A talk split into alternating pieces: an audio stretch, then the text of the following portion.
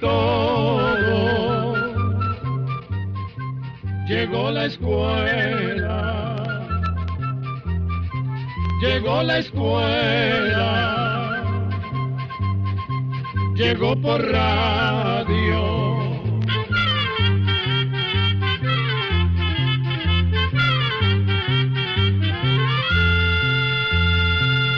Oigamos la respuesta. Es el programa que les trae a ustedes el Instituto Centroamericano de Extensión de la Cultura, ICQ. Desde Ciudad de Panamá nos llega un correo electrónico del señor Isaac González, quien nos dice lo siguiente. Deseo saber de qué están hechas las pajillas o carrizos que usamos para chupar de las latas, botellas y vasos. ¿Quién inventó todas estas cosas y cuándo se inventaron? Escuchemos la respuesta.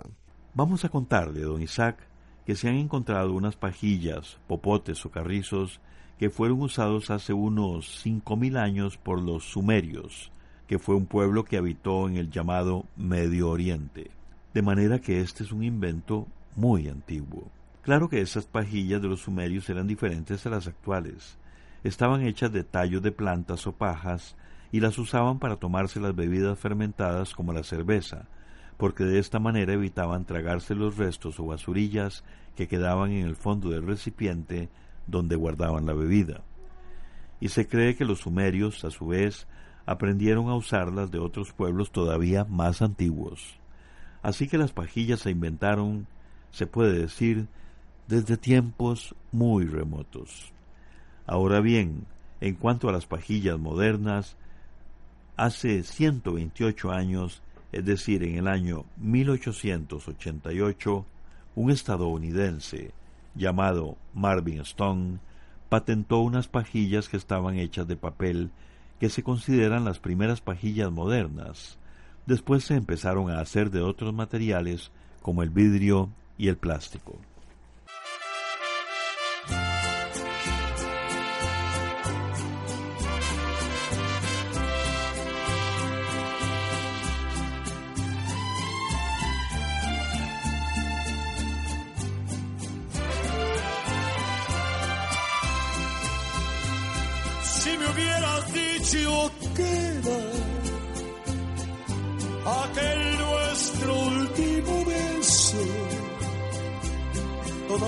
Estaría besándote, todavía estaría besándote. Si me hubiera dicho que era esa nuestra despedida, todavía estaría rogándote. Ya no me ahondarás la herida, todavía estaría implorándote. No me amargarás la vida, pero ahora ya lo sé. Tú te fuiste de mi lado Hoy mi mundo está al revés. Es un mundo desdichado. Si me hubiera dicho que era aquel nuestro último beso, todavía estaría besándote todavía estaría besándote.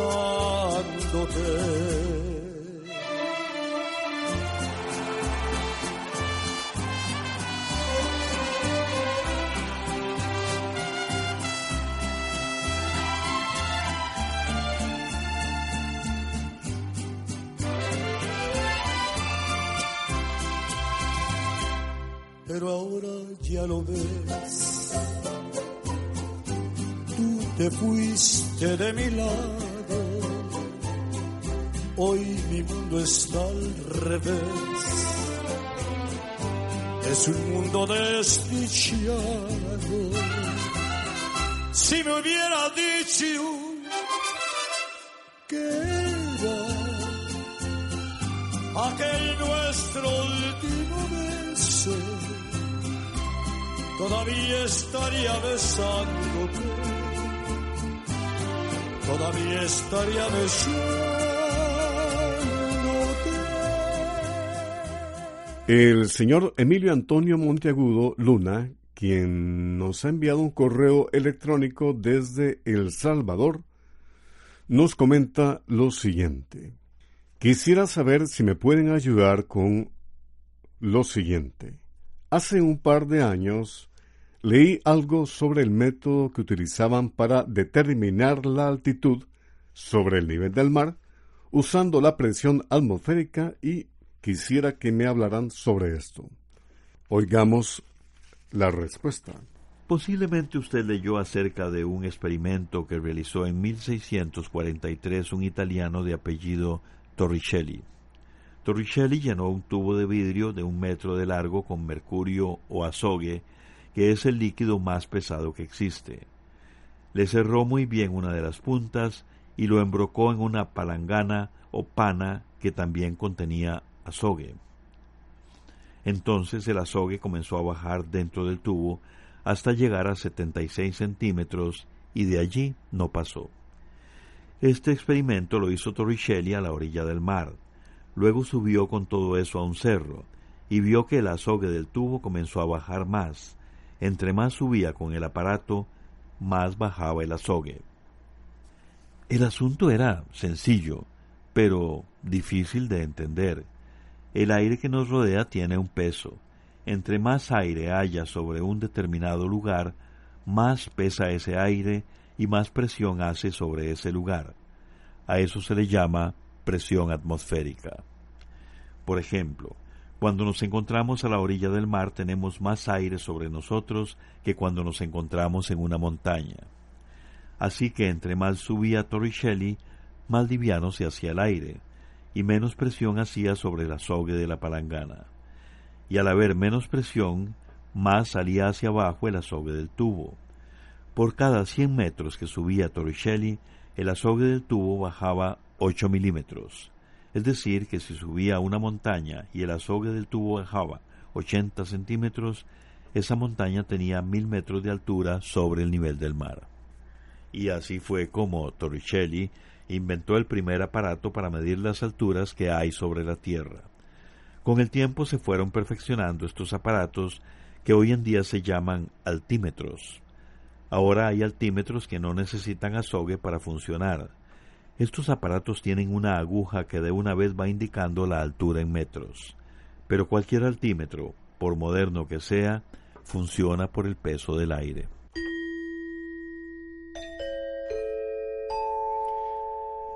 ¿De dónde proviene el estrés? La pregunta nos la hace un estimable oyente que nos escribe desde Juan Viñas, Costa Rica. Escuchemos la respuesta. El estrés provoca en el cuerpo una serie de reacciones físicas que le van a permitir a la persona enfrentar la situación. Es como si todo el cuerpo, por instinto, respondiera a una llamada de alerta. Este instinto es bueno en ciertas emergencias, como por ejemplo cuando nos llevamos un susto y reaccionamos con rapidez para evitar que nos atropelle un vehículo, por ejemplo. El problema es que actualmente mucha gente se siente constantemente estresada por los retos de la vida y cuando el estrés se prolonga por mucho tiempo puede llevar a un estado de agotamiento y a serios problemas de salud. El agotamiento se produce sobre todo cuando las personas tienen responsabilidades muy grandes en sus trabajos o con su familia, o, por ejemplo, cuando tienen que cuidar a un enfermo por mucho tiempo. También se produce mucho estrés cuando una persona enfrenta un cambio negativo, digamos la pérdida de un empleo, un fracaso escolar, un divorcio o la finalización de un noviazgo. Algo que también causa mucho estrés es sufrir un accidente, un asalto o enfrentar el diagnóstico de una enfermedad delicada. Hay personas que enfrentan las situaciones estresantes de mejor manera que otras, pero hay algunas personas que no las enfrentan muy bien y pueden sufrir problemas digestivos, presión alta, dificultad para respirar, dolores de cabeza o espalda. Algunas personas no pueden conciliar el sueño y se sienten muy cansadas todo el tiempo y pueden tener dificultad para concentrarse y hasta pueden llegar a sufrir de una depresión, mientras que otras personas en situaciones de mucha tensión o estrés se ponen bravas o muy irritables, lo que les dificulta llevarse con los demás. Para combatir el estrés es necesario, en primer lugar, saber qué es lo que causa ese estrés. Y como no siempre podemos evitar estas situaciones que causan tensión, lo que más sirve es tratar de buscar una nueva manera de enfrentar las situaciones. Para esto, conviene conversar con un buen consejero o con un psicólogo o con un amigo, ya que estas personas nos pueden ayudar a enfrentar las situaciones difíciles de otra manera. Hacer ejercicio también ayuda muchísimo a aliviar el estrés. Un buen ejercicio es caminar todos los días unos 30 minutos, ojalá en el campo, o si no por un parque o un lugar tranquilo donde haya mucha vegetación. Al caminar es muy importante respirar profundamente para luego ir botando el aire poco a poco.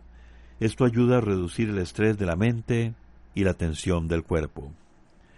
Para combatir el estrés también es conveniente no tomar licor, no fumar y dormir o descansar todo lo que se pueda.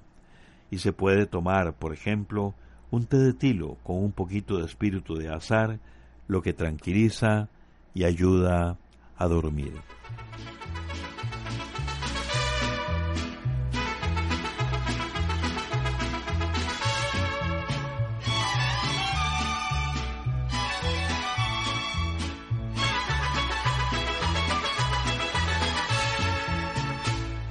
Cristalino como el agua de los ríos,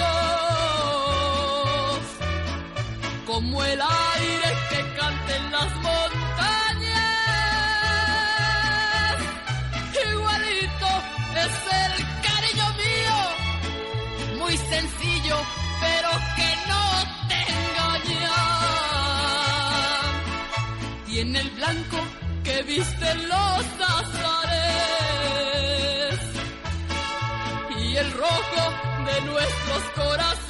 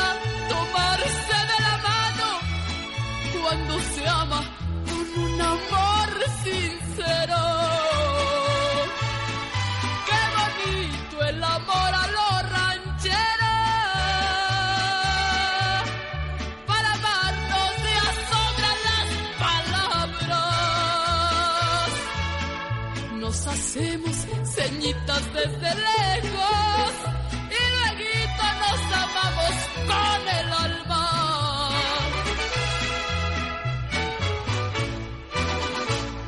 Desde Chiapas, México, un estimable oyente nos ha preguntado lo siguiente. ¿Qué refleja nuestra falta de comunicación? Escuchemos la respuesta. Es muy curioso que en una época en que la tecnología permite facilidades de comunicación como los mensajes por teléfono, celulares o computadoras, haya muchas personas que han perdido la capacidad de comunicarse con los demás por medio de la conversación cara a cara. Es decir, han perdido las habilidades que se necesitan para el contacto cercano con los demás. En cuanto a la falta de capacidad de comunicarse entre las personas, nos parece que es una muestra de indiferencia egoísmo, irrespeto a los puntos de vista de los demás y falta de empatía, o sea, poca capacidad de ponerse en el lugar del otro para tratar de entenderlo. Y es que para poder comunicarse realmente hace falta tener generosidad para interesarse verdaderamente en el otro y aprender a escucharlo con real atención y respeto para poder hablar o dialogar entre ambos. Para comunicarse verdaderamente es indispensable dedicar tiempo a los demás. Para eso es necesario hacer un esfuerzo que, aparentemente, ya muchas personas no quieren hacer. Por eso se dice que la tecnología acerca a los que están lejos y separa a los que están cerca. Con el corre-corre de la vida moderna parecería que la gente ya no tiene tiempo para dedicar a los demás, aunque curiosamente mucha gente dedica mucho tiempo en cosas que realmente no tienen tanta importancia porque esto resulta más fácil. Ya no se quiere donar tiempo o hacer el esfuerzo de ir a visitar a los amigos o a pasar ratos con familiares. Muchas veces se prefiere mantener una cierta comunicación superficial por medios electrónicos porque, como dijimos, resulta más práctico. Pero esto lleva a que mucha gente, a pesar de contar con una gran cantidad de supuestos amigos en las redes sociales, se sienten solas o aisladas, porque lo cierto es que con esto no basta.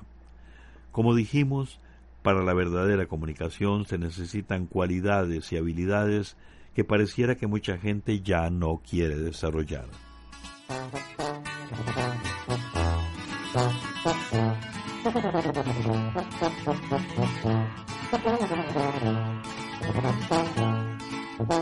Ese que trae muchas ganas de darme pa' abajo, que me dé la cara. Yo como quiera lo entiendo, como quiera le entro, no traigo manada. Yo solito le hago frente y atoro a la gente que manda al contrario. Se me está haciendo costumbre de los que matan diario. Este día no lo recibo porque a domicilio quiero una consulta. No quiero tantos pacientes porque mucha gente se muere sin culpa.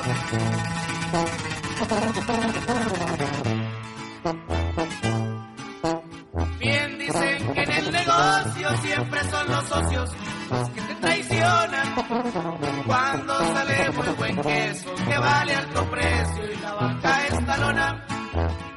Pero soy toro encartado y se van a tragar lo que me salga ahora.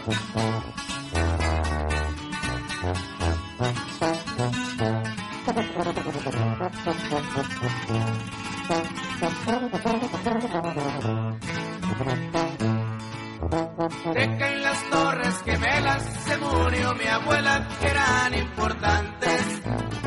Que no te llene de plomo si nosotros somos narcotraficantes.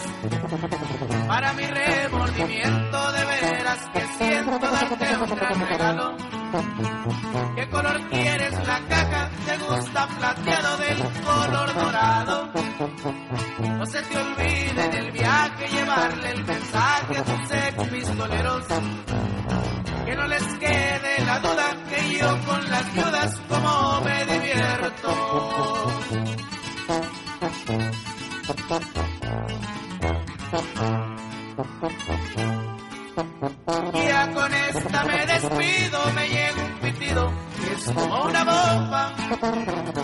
México, Estados Unidos, Panamá, Perú, Venezuela y Colombia.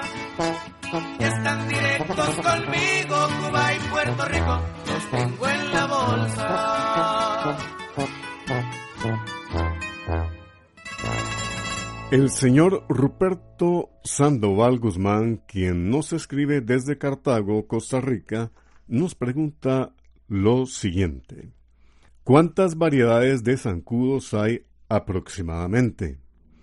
Quisiera saber cuántas crías tiene cada pareja de zancudos.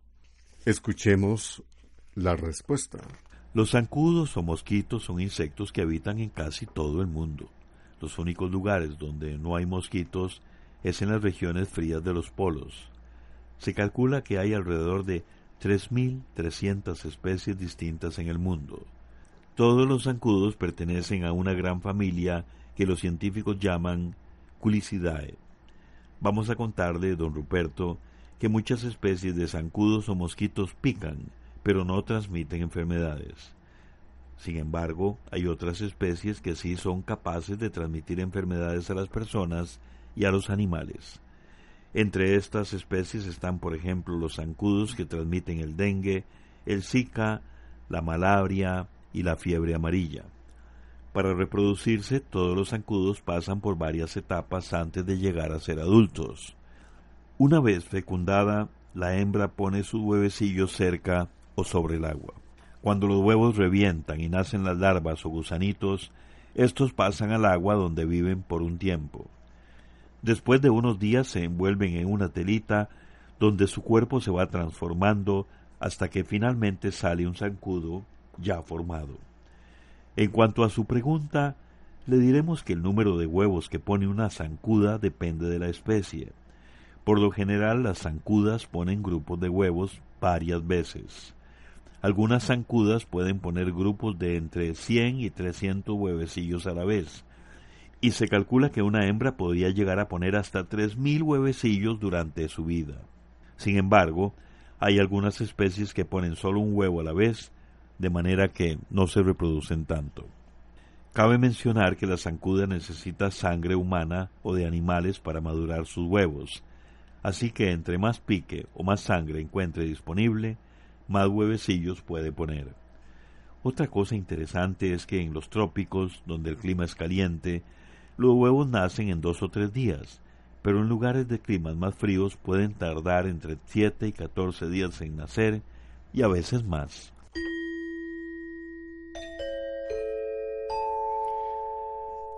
¿Qué es un trastorno narcisista? La pregunta nos la ha hecho un amigo oyente que nos escribe desde Chiapas, México. Oigamos la respuesta. El llamado trastorno narcisista de la personalidad es una condición mental que se presenta en algunas personas que hace que piensen únicamente en ellas mismas. Es decir, los narcisistas pierden la capacidad de pensar en los demás. Se obsesionan con sus propias cualidades y buscan siempre la admiración de los demás porque se sienten muy inteligentes y hermosos y también quieren admiración por todo lo que hacen y piensan. Programa C, Control 78. Así llegamos a un programa más de Oigamos la Respuesta. Pero le esperamos mañana, si Dios quiere, aquí por esta su emisora y a la misma hora. Mándenos sus preguntas al apartado 2948-1000 San José, Costa Rica. También nos puede llamar a los teléfonos 22 25 52 38 o 22 25 53 38 o mándenos un fax al 22 25 22 27. También le damos el correo electrónico icq icq.org. Celo de letreo icecu arroba.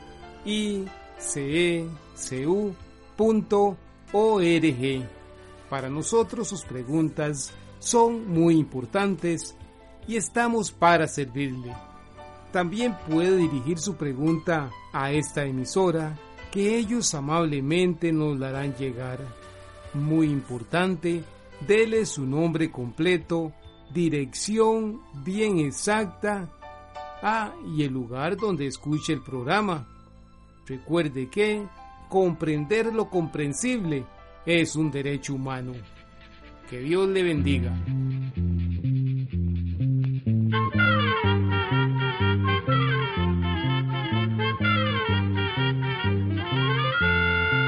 Llegó el momento de despedirnos. Se va a la escuela se va cantando.